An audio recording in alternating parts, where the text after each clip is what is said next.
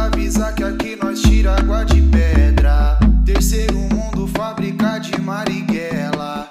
Manda avisar que aqui nós tira água de pedra. Terceiro mundo, fábrica de Marighella.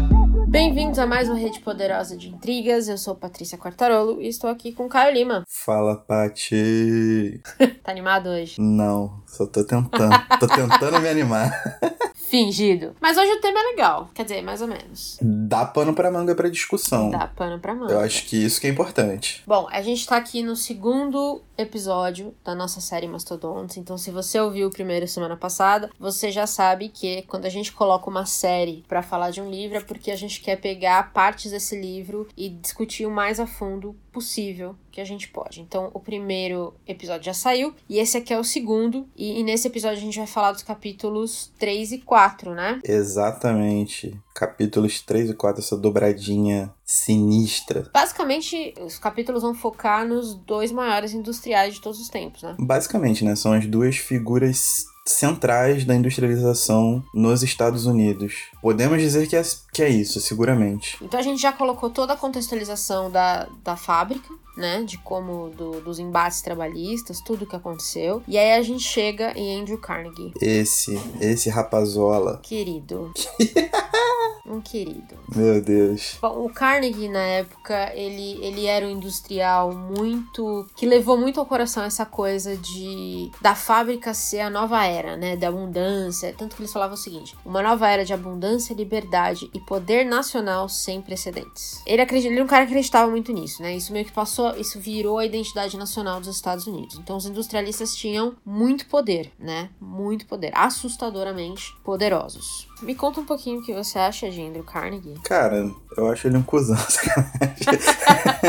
certo, elabore. Então, o Carnegie, ele vem numa esteira de uma franca evolução dos modos de produção, como a gente já estava falando no episódio passado. Uhum. E desses modos de produção, a partir do momento em que os Estados Unidos conquistam sua independência, ele tem, por exemplo, uma coisa que é um marco, né? Que é a famosa Marcha para o Oeste, Uhum. que é quando os Estados Unidos finalmente põe em prática seu plano de abrir os territórios para a costa do Pacífico por meio do que de mais grandioso havia à época, que eram as ferrovias, né, os grandes trens. Uhum. Para você montar esses trilhos, você precisa de uma estrutura, né, uma estrutura minimamente confiável, que tenha boa resistência mecânica e uma série de propriedades, e quem fornece isso é o aço. Então, a partir do momento que você tem essa marcha para o oeste, a demanda por mais máquinas, a produção industrial ficando cada vez maior, e aí você tem novas fábricas surgi surgindo, como a famosa Singer, que é de máquina de costura, né? Várias outras, Uhum. várias outras empresas surgindo e, e- e trabalhando em cima de- do minério de ferro. O Carnegie viu que a onda, qual era a onda? A onda era produzir a jossa do minério de ferro. Então ele virou um grande industrial do ferro e do aço. A indústria metalúrgica ela surgiu com uma forte conversa de sindicalização, né? Sim, Isso teve prós e contras, a gente vai falar um pouquinho depois dos resultados com o, com o Carnegie, que já podemos adivinhar que não foram bons. Mas o que acontecia era que ele, o, o Freeman deixa muito claro que para uma indústria tão pesada, com máquinas pesadas, mas também um processo de produção muito mais complicado do que de algodão e tecidos, o- os industriais dependiam muito dos trabalhadores, né? Então eles tinham que estar alinhados, eles tinham que estar dispostos a fazer um trabalho muito, muito, muito mais pesado do que já existia até então. Tem um dado que ele coloca que é assustador, que ele fala, ele tá, é mais quando ele tá falando de produtividade, que ele fala que um homem podia carregar entre 12 e 40 toneladas de aço por dia, que é um negócio bizarro. Sim, é o que acontece. No começo, essa produção exigia uma mão de obra que não poderia ser, por ser um trabalho extremamente pesado, a de crianças e de mulheres jovens. Uhum. Então, toda aquela parte de trabalhadores especializados que não encontravam vez na indústria têxtil, eles encontram vez na especialização exigida Uhum. pela indústria do ferro e do aço. Só que acontece, como você tem uma produção muito lenta, todo o serviço é muito pesado, muito manual ainda, Uhum. esses trabalhadores tinham um poder de barganha bom, apesar do Exatamente. trabalho pesado. No começo, alguns trabalhadores chegavam a dividir entre eles tipo, o valor estipulado para uma tonelada de uma remessa de aço, o que era bastante coisa. E o Carnegie, obviamente, querendo aumentar a produtividade e o lucro, começou a implantar sistemas de controle cada vez mais rígidos para poder ir cerceando a capacidade desses trabalhadores de negociar livremente. Cada vez que ele podia mecanizar alguma parte da, da cadeia, ele fazia isso justamente para tirar uma pessoa dali, né? Pra, ou para tirar o peso do trabalho, mas não pelo trabalhador, e sim para que o trabalhador não. para que ele pudesse. é, como é que é? Trocar a pessoa mais rápido. Como é que a gente vai falar isso? Substituir. substituir e precarizar o trabalho, porque com mais tecnologia, ele não precisa de um especialista. Ele não precisa de uma pessoa formada. Ele Exatamente. precisa de uma pessoa que faça exatamente o que a linha de produção dele. Uma linha de produção não, mas o que aquele equipamento específico exige. Então a pessoa vai ficar fazendo aquilo a vida inteira e ela precisa trabalhar e vai fazer aquilo. Ele não precisa mais conversar ou barganhar com funcionários. E isso vai acontecendo de uma maneira paulatina, mas relativamente muito rápida. E aí, nessa época, as fábricas, até pela essa, por essa fome de, de aço que existia nos Estados Unidos, as fábricas rodavam 24 horas por dia. Então, muitos desses homens, eles faziam turnos de 12 horas, alguns mais, consecutivos, com um dia de descanso. Era a regra, mais ou menos, né? Não podemos dizer que todos seguiam, mas o geral era mais ou menos isso. E tinha vezes, pra você ver como era uma parada brutal, que os caras tinham uma folga de descanso, eles cumpriam um turno de 24 horas e voltavam no turno diferente. É verdade, ele fala, que atrapalhava a vida, a vida familiar, né? Exatamente. Então, tipo, os caras não tinham vida, não tinham qualidade de sono, não tinham qualidade de nada, porque toda semana eles estavam trocando o dia pela noite. E aí acontece, acho que marcou como uma das primeiras grandes greves da história dos Estados Unidos, que é a de Homestead. Foi uma das primeiras grandes greves violentas documentadas por todo mundo. E aí todo mundo tava de olho. Foi uma das primeiras greves documentadas, por quê? Porque os industriais no Reino Unido, todo mundo que tava ali tendo uma fabriquinha tava de olho, porque tava com medo do que acontecesse ali e abrir um precedente pra todo mundo. Exato. Essa era a preocupação dos industriais. Não era que o trabalhador ia ficar bem, não. Não, a preocupação é você abrir um precedente, porque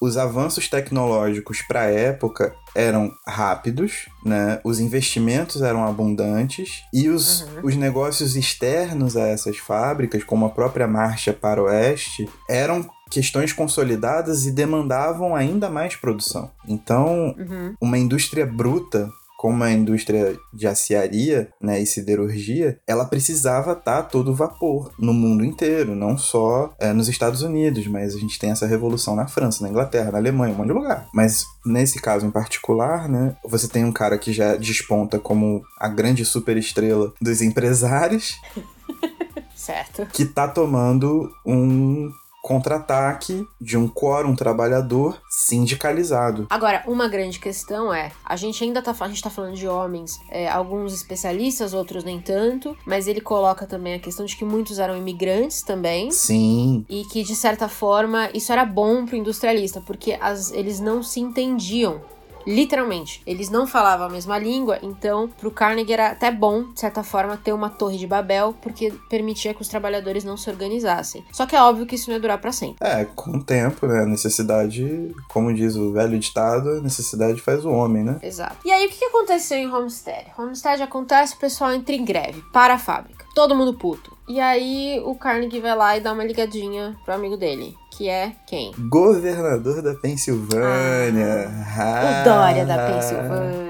O fofo. E aí, o que acontece? O governador manda um- uma, um- uma ajuda. A simples ajuda é o quê? A Guarda Nacional inteira, irmão. 8.500 homens. Ai, que legal. Simpático. É tipo, é só a Guarda Nacional do Estado. Se tivesse acontecendo qualquer outra coisa em qualquer lugar da Pensilvânia, não teria como defender. Hum, hum. E aí, acho que a gente estabelece aqui o, o parâmetro real da preocupação do Estado. Sim, e da vontade do Estado, do alinhamento que a gente comentou no primeiro episódio, que era do crescimento econômico, estar tão atrelado e alinhado à industrialização a ponto do Estado ver que isso estava ou deveria estar acima de qualquer coisa. total. E lembrando que a questão da modernidade andante, e nisso já estava fluindo um monte de coisa. Tava fluindo a indústria do petróleo nos Estados Unidos, tava fluindo um monte de coisa. Uhum. A treta tava rolando pra tudo quanto é lado. Mas se você for pe- pensar, isso veio às custas de, de muitos recursos naturais, isso veio às custas de- dos povos nativos, né? Chamados Sim. malmente aí por peles vermelhas. Se você for pensar, em um século e meio de expansão, foram 10 milhões de índios nativos norte-americanos que foram dizimados. Então, a modernidade, ela cobra o seu custo. E esses grandes industriais sabiam disso e não se furtavam a botar a cara a tapa e fazer o que tinham que fazer. Agora, a melhor parte é que nesse meio tempo, enquanto tudo isso acontecia, enquanto ele amassava a mão de obra precarizada, Carnegie se tornou o homem mais rico do mundo. Exatamente. Que parece ser uma história que não, não muda, né? É, né? Se a gente for revisitar até o primeiro episódio, quando a gente fala de Marx e Engels, tá aí.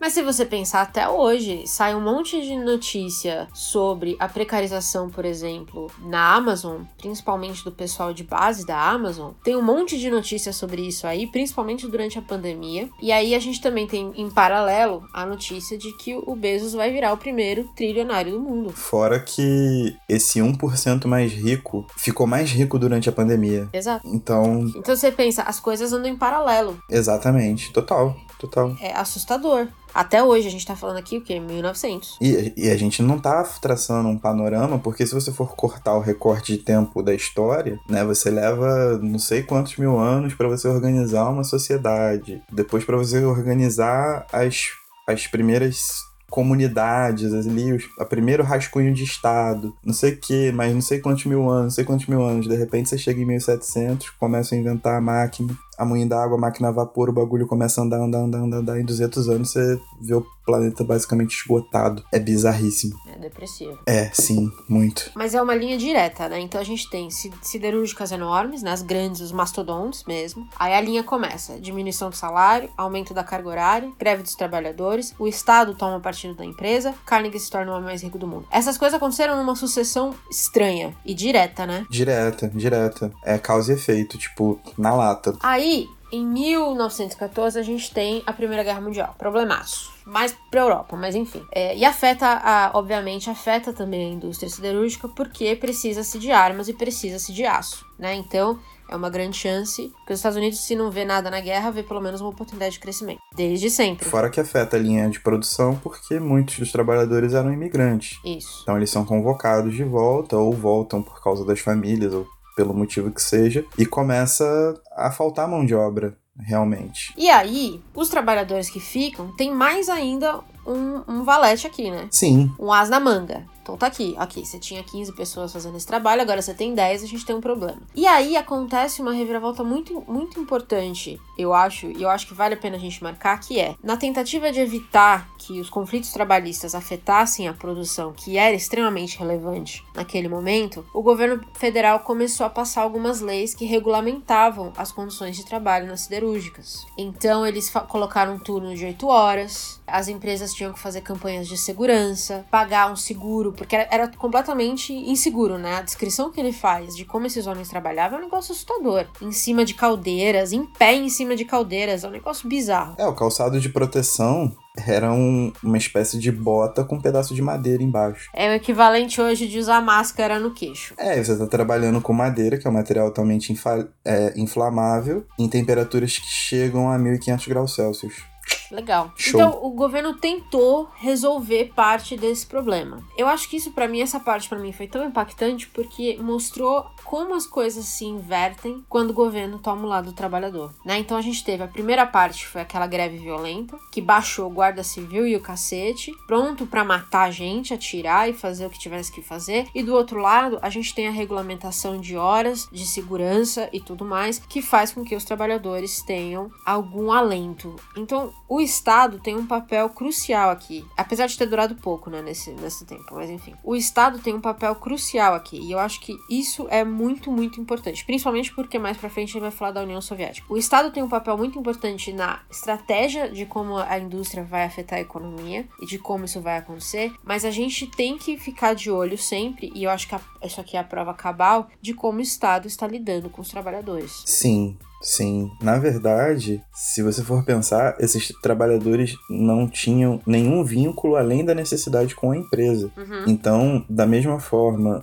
que eles são contratados e são explorados dessa maneira, eles também poderiam escolher rodar. O problema é que tá no grande, na grande questão da livre negociação que você tem com o patrão, né? Você com pires na Hum. mão nunca vai conseguir negociar. E aí o que te, o que te ajuda a manter um mínimo de, de humanidade mesmo, um mínimo de condições para você ter uma segurança no seu ambiente de trabalho, algum tipo de regulamentação por um órgão mediador, que no caso é o Estado. Essa Porque foi é isso que o Estado tem que ser. Exato. E essa foi a primeira vez que o Estado efetivamente se envolveu para poder sanar um Uhum. problema. Só que o problema, ele só foi fazer isso quando o problema já era extremamente grande, porque você tem, você É. está lidando com falta de pessoas para trabalhar, você está lidando com uma demanda crescente de outros tipos de materiais que você não estava acostumado, porque o país está parado por causa da guerra, sacou? As grandes obras estão paradas por causa da guerra, sua produção diminuiu naturalmente. Tá tudo voltado para esse evento. Alguns discutem se é mundial ou não, mas que a gente chama de Primeira Guerra Mundial. Fora que você começa a ver movimentações concretas, porque em 1917 é quando você tem a Revolução Russa. Então você começa a ver movimentações concretas de, de órgãos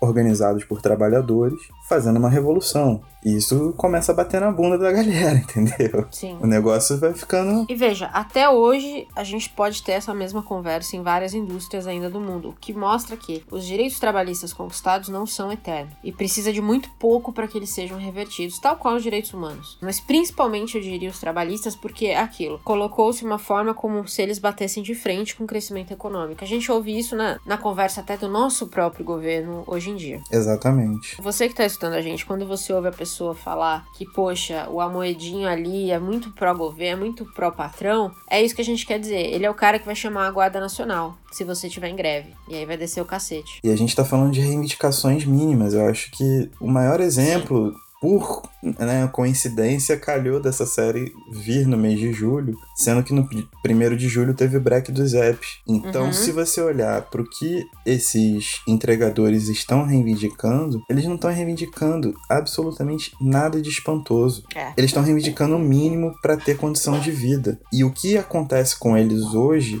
é o que vai acontecer se não houver qualquer tipo de organização com 98% das profissões existentes. É o que eles estão chamando de a uberização das profissões. A uberização das profissões, exatamente. Então, assim, é um estalo, é uma canetada, né? Uma bique, como costuma dizer nosso excelentíssimo presidente, para as coisas mudarem. E, e coisas conquistadas a partir de muita luta. Então, tem que prestar atenção em como se dão os termos da negociação e que você, frente ao indivíduo, seu patrão, não é bosta nenhuma numa coisa chamada mercado, tá ligado? Sozinho você não vai negociar nada. Exatamente. E que não é justo também o argumento de se você não quer, tem outro que queira. Não é justo que a gente deixe as pessoas numa situação de precisar trabalhar para não morrer de fome. Exatamente. e aceitar qualquer coisa pra não morrer de fome. Recentemente eu tava conversando com a minha irmã. Minha irmã trabalha no hospital, que tá passando, obviamente, por toda a pandemia, né? O hospital está lotado. E aí eu falei, bom, isso é bom ou é ruim? Ela falou, é péssimo, na verdade, pro, pro digamos, pro lucro do hospital. O que dá lucro, ela falou, são alguns exames que são muito específicos e cirurgia estética. É isso que dá lucro. Com o hospital cheio, vai pensando. Com o hospital cheio no meio de uma pandemia, nenhuma dessas duas coisas pode acontecer. Então, o hospital começou a mandar a gente embora, porque não tem como pagar as contas. E aí ela tava me contando outro dia, ela estava de coração partido, porque quando foram demitir o enfermeiro, ele disse assim: "Vocês não podem me pagar metade, porque eu, eu, sou, eu sou o único que tô trabalhando em casa". Que doideira. Então é um absurdo que a gente ache ok as pessoas chegarem a esse ponto, de verdade. É basicamente isso. A gente tá vendo isso acontecer com uma velocidade cada vez maior. E a gente não tá fazendo as perguntas certas. Isso é uma coisa que você fala desde o primeiro episódio desse podcast. Temos que fazer as perguntas certas. Por que a administração de um hospital como esse se baseia para ter sua margem Uhum, de lucro em exato. cirurgia estética e exames específicos?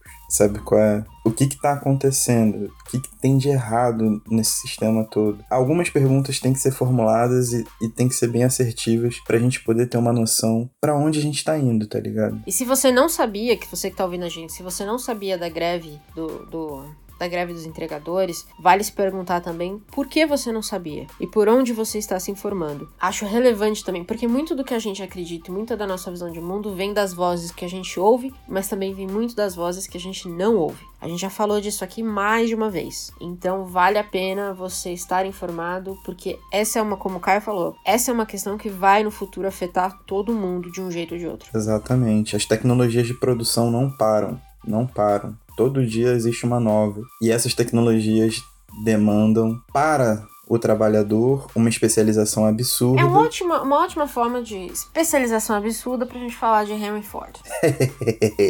Links involuntários. Todo mundo sabe quem é, acredito eu, infelizmente. Todo mundo já andou num. O pai do carro, não é mesmo? E aí a grande inovação de Ford foi, ele viu tudo isso aí que estava acontecendo, ele reorganizou a linha de produção e criou para que o produto andasse né, entre os trabalhadores, não os trabalhadores tivessem que se locomover, basicamente. E aí ele criou peças intercambiáveis que permitiam a produção cada vez mais rápida de um produto único. Tem uma frase muito boa que é, que é não sei se foi ele que falou, porque às vezes essas coisas é meio Clarice Lispector, né? Mas dizem que ele falava assim: você pode escolher o carro que você quiser, contanto que seja o modelo T preto. Se não foi ele, foi um assessor dele, com certeza ou um coach. Mas um outro lance que é importante do Ford é que ele é o primeiro grande industrial e talvez o maior industrial de todos os tempos.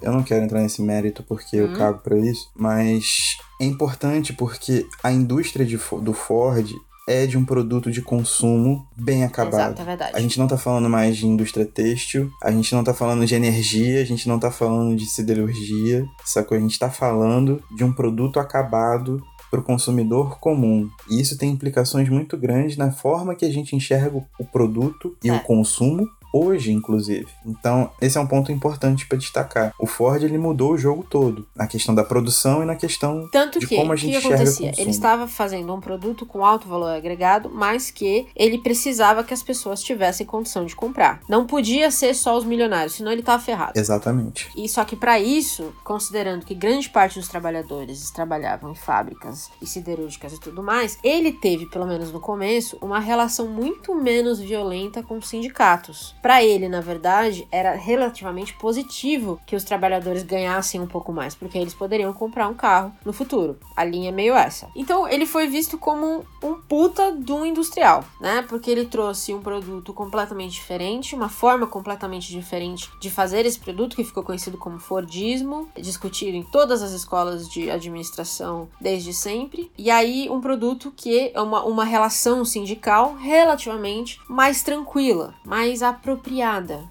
vamos dizer assim. No começo. Mais sossegada no começo. Mas é bom, é bom colocar assim que quando ele trouxe né, toda essa formulação nova de fábrica, isso é todo um ponto até arquitetônico completamente diferente. O, o livro foca muito no Alfred Sim. Kahn, que foi um, o arquiteto não só dele, mas principalmente do Ford, das fábricas do Ford, dos grandes complexos do Ford, mas também da Chrysler, da Dodge, da Buick e outras. Inclusive, só uma, uma um parênteses muito rápido. Se você vê as fotos da, da Fiat em Lingoto, a fábrica, é um negócio fantástico. Que eles colocaram a, a pista no teto para testar os carros. É um negócio incrível. Vale, vale pesquisar. Nossa, é animal. tipo assim, em questão de engenharia é uma parada absurda, né? É animal, é animal. E você pensar nisso sendo construído no início do século XX, sabe qual é? Com vários equipamentos assim, né? Ainda hoje a gente tem um acesso diferente a esses equipamentos, a essa experiência, etc. Mas o Ford ele tinha uma ideia de que funcionários satisfeitos, ganhando relativamente bem, além de trabalharem mais e melhor, certo. serão bons consumidores. Então ele cria um ecossistema, não só fabril, uhum. porque as fábricas dele eram verdadeiras cidades, como um ecossistema de vilas, né? São grandes vilas, grandes cidades que ele monta, não é nem para chamar de vila, são grandes cidades que ele monta, com bibliotecas, com parques, com opções de lazer, com todo um, um, um aparato, uhum. com escola, com hospital, com segurança e também com uma regulação moral muito forte. Então, os trabalhadores, eles passam a ter, a partir de certo momento, eles não podem beber, eles não podem fumar, eles têm que ter compromissos com a família, eles têm que ter toda uma estrutura fora da fábrica, então a fábrica exerce controle sobre o empregado fora do ambiente de trabalho para esse ecossistema dar certo. E no começo, quando tá todo mundo ganhando dinheiro, tá todo mundo feliz, que não sei o quê. O que ele faz para né, que precise que ele construa essas verdadeiras cidades é ele mesmo vai desenvolvendo tudo que ele precisa para o produto final, né? Então, cada peça é desenvolvida ali, cada Cada pedaço do carro ele mesmo faz. Inclusive, você sabia da história? Você conhece a história da Fordlândia no Pará? Então, em 1928, ele comprou um, um, pedaço enorme de terra, de mata, no Pará, onde ele queria. A ideia era que ele construísse uma cidade para fazer uma plantação de seringueira para que ele tivesse acesso fácil à borracha, porque ele dependia de, de produtores todos privados. Então, ele precisava ter, ele queria ter uma produção própria. E aí teve um problema de cultura muito sério. Inclusive, teve uma revolta revolta dos nativos que começaram a reclamar da comida americana. Foi um negócio insano. Tem um livro sobre isso que eu recomendo demais. É muito bem escrito, que chama Fordlândia mesmo. E aí, mil... mas o projeto não foi para frente e teve um, vários problemas estruturais, além desses problemas culturais. E poucos anos depois, em 34, ele foi abandonado. Mas até hoje existe a cidade. É um negócio bizarro. Então, quem pode dar para procurar fotos? A cidade está abandonada, acho que tem em torno de 3, 5 mil habitantes hoje.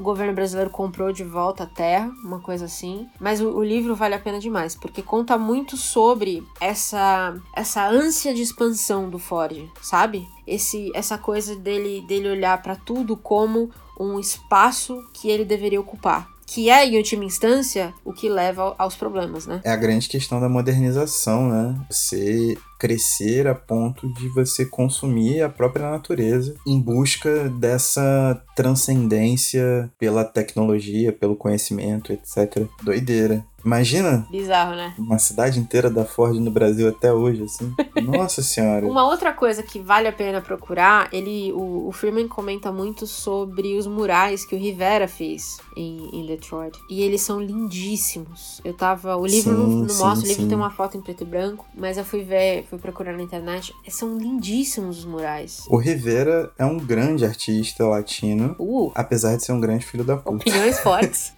Não, pô, ele, ele sacaneou verdade, todas as mulheres é que ele foi casado, inclusive a Frida. Mas ele foi um grande artista, uma das grandes expressões do século XX para a, as artes visuais, né? Foi um grande contribuidor, assim. Vale muito a pena olhar esses murais. E ele era fissurado, uhum. apesar dele ter inclinações comunistas, né, que se arrefeceram ao longo do tempo. Assim que ele recebeu o convite para poder pintar a fábrica da Ford ali, do jeito que ele queria, ele aceitou porque ele era fissurado naquele Na ambiente. verdade, o que o Freeman fala é que existiam críticos, sim, como sempre, mas que aparentemente a maioria da elite cultural da época era muito aberta, né, ao Ford. E ele fazia as excursões ele era um cara meio, meio Dória, né? Meio PR, assim, meio marketing. É porque no começo, assim, né, a ideia da construção de fábrica com remuneração justa, com qualidade de vida, com acesso ao consumo, e esse acesso ao consumo traria um, um certo acesso à modernidade, etc. Cara, isso era meio que um, uma ideia comum entre todas as ideologias da época que estavam aflorando de maneira predominante, né? Então, para você ter uma noção, o Freeman aponta que Gramsci o grande comunista italiano que foi preso pelo Mussolini, ele escreve em favor do Ford, sendo Ford o grande capitalista que é, mas ele diz que o processo criado pelo uhum. Ford uhum. era a nova onda do momento. Nossa, meti um fancão aqui falar de Gramsci, cara, que vergonha. então, assim, a questão da modernidade era algo que ambos os lados dos espectros uhum. já não renunciavam mais sabe qual é? Era um fato. Aquilo ali era um fato material concreto que modificou, né? E, no caso, tendo uma visão à época, modificaria a história da humanidade para a superação do que quer que fosse o objetivo daquela ideologia. Então, tipo, o Ford ele conseguiu ser um.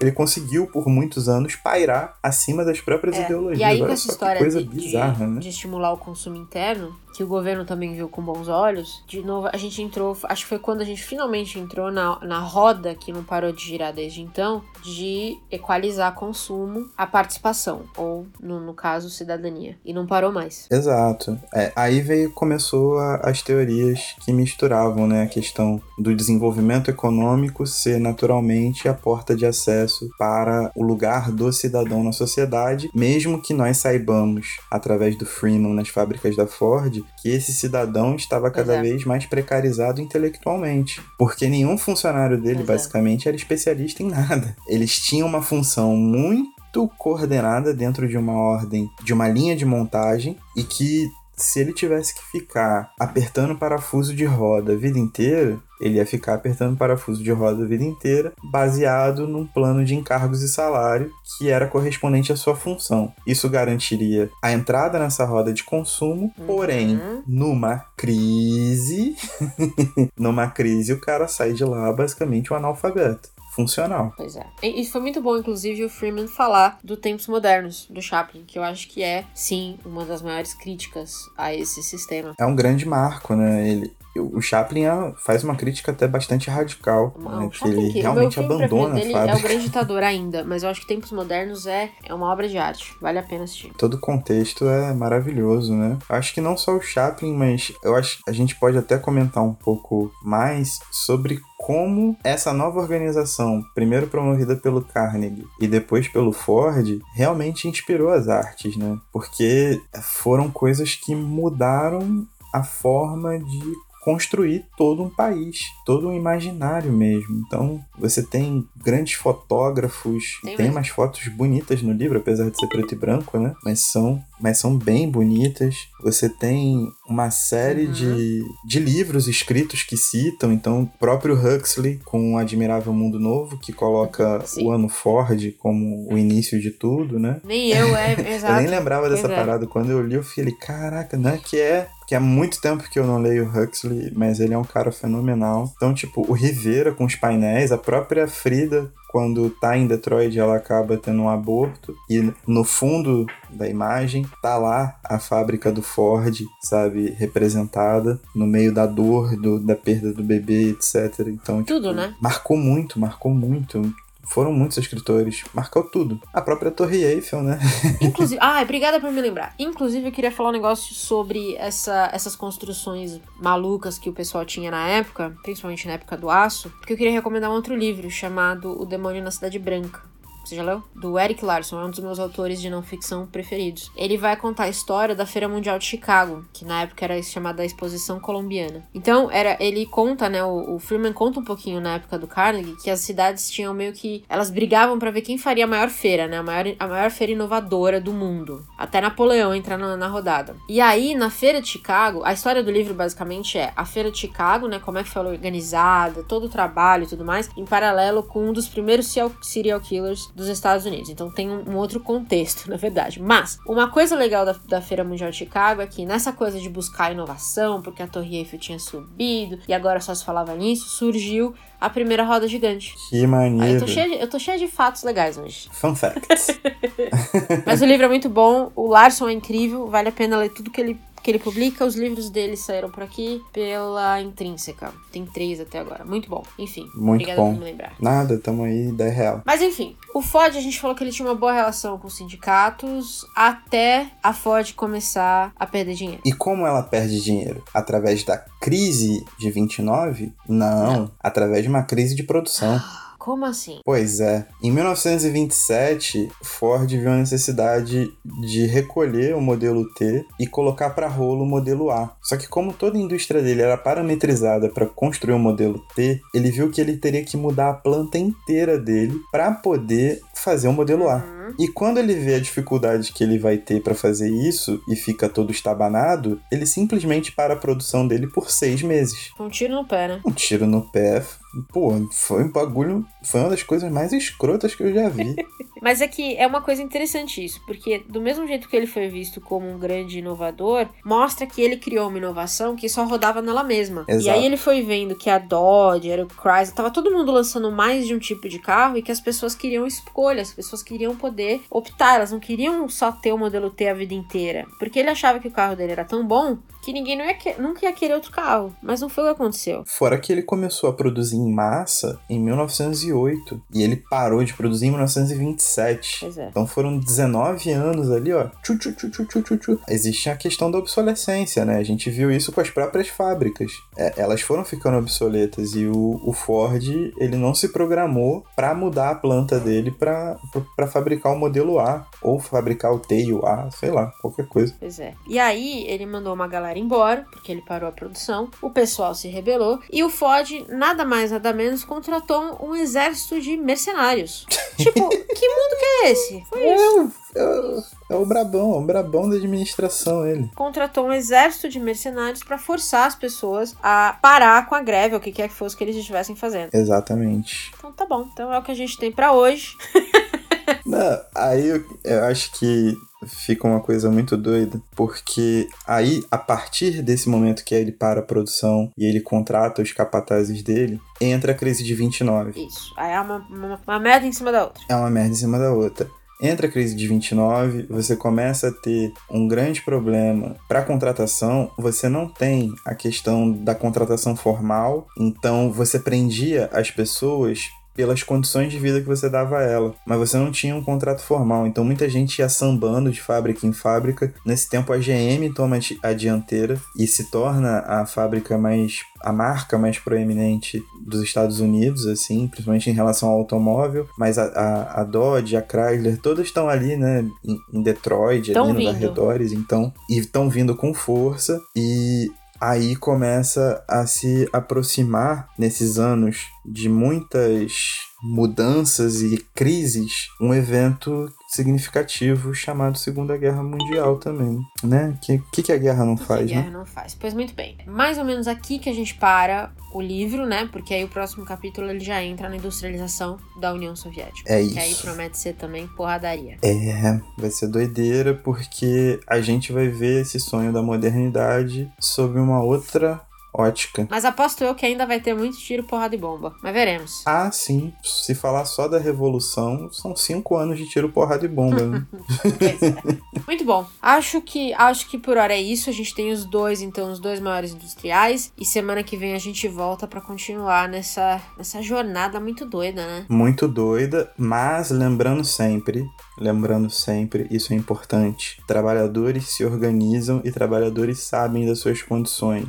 Nós não podemos tratar em qualquer nível que seja, seja um trabalhador rural, um trabalhador autônomo ou um trabalhador de escritório, como um ser que não sabe se organizar, porque É é a união e o objetivo comum que vai fazer com que as cada pequena conquista trabalhista seja levada à frente. E quando a gente trata de história da administração e história americana, a gente esquece que existem grandes sindicatos e grandes organizações de trabalhadores por trás das conquistas trabalhistas. Então, é sempre bom dar uma olhada para o passado de uma visão com uma visão mais ampla, buscar as organizações que fizeram frente e conseguiram essas conquistas, buscar aqui no Brasil trabalhadores que se organizaram e conseguiram conquistar os direitos que nós temos hoje e que estamos perdendo muito, muitos inclusive, Uhum.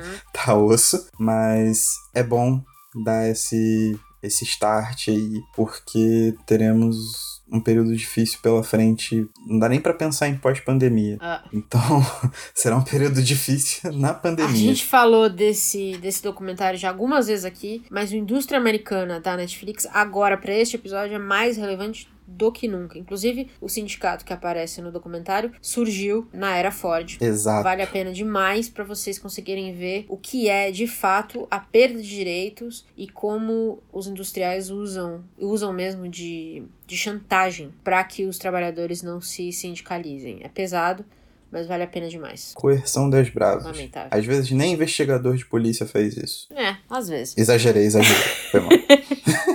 Então tá bom, tá entregue? Tá entregue. Tchau. Tchau. Acendam as luzes que o momento é chegado.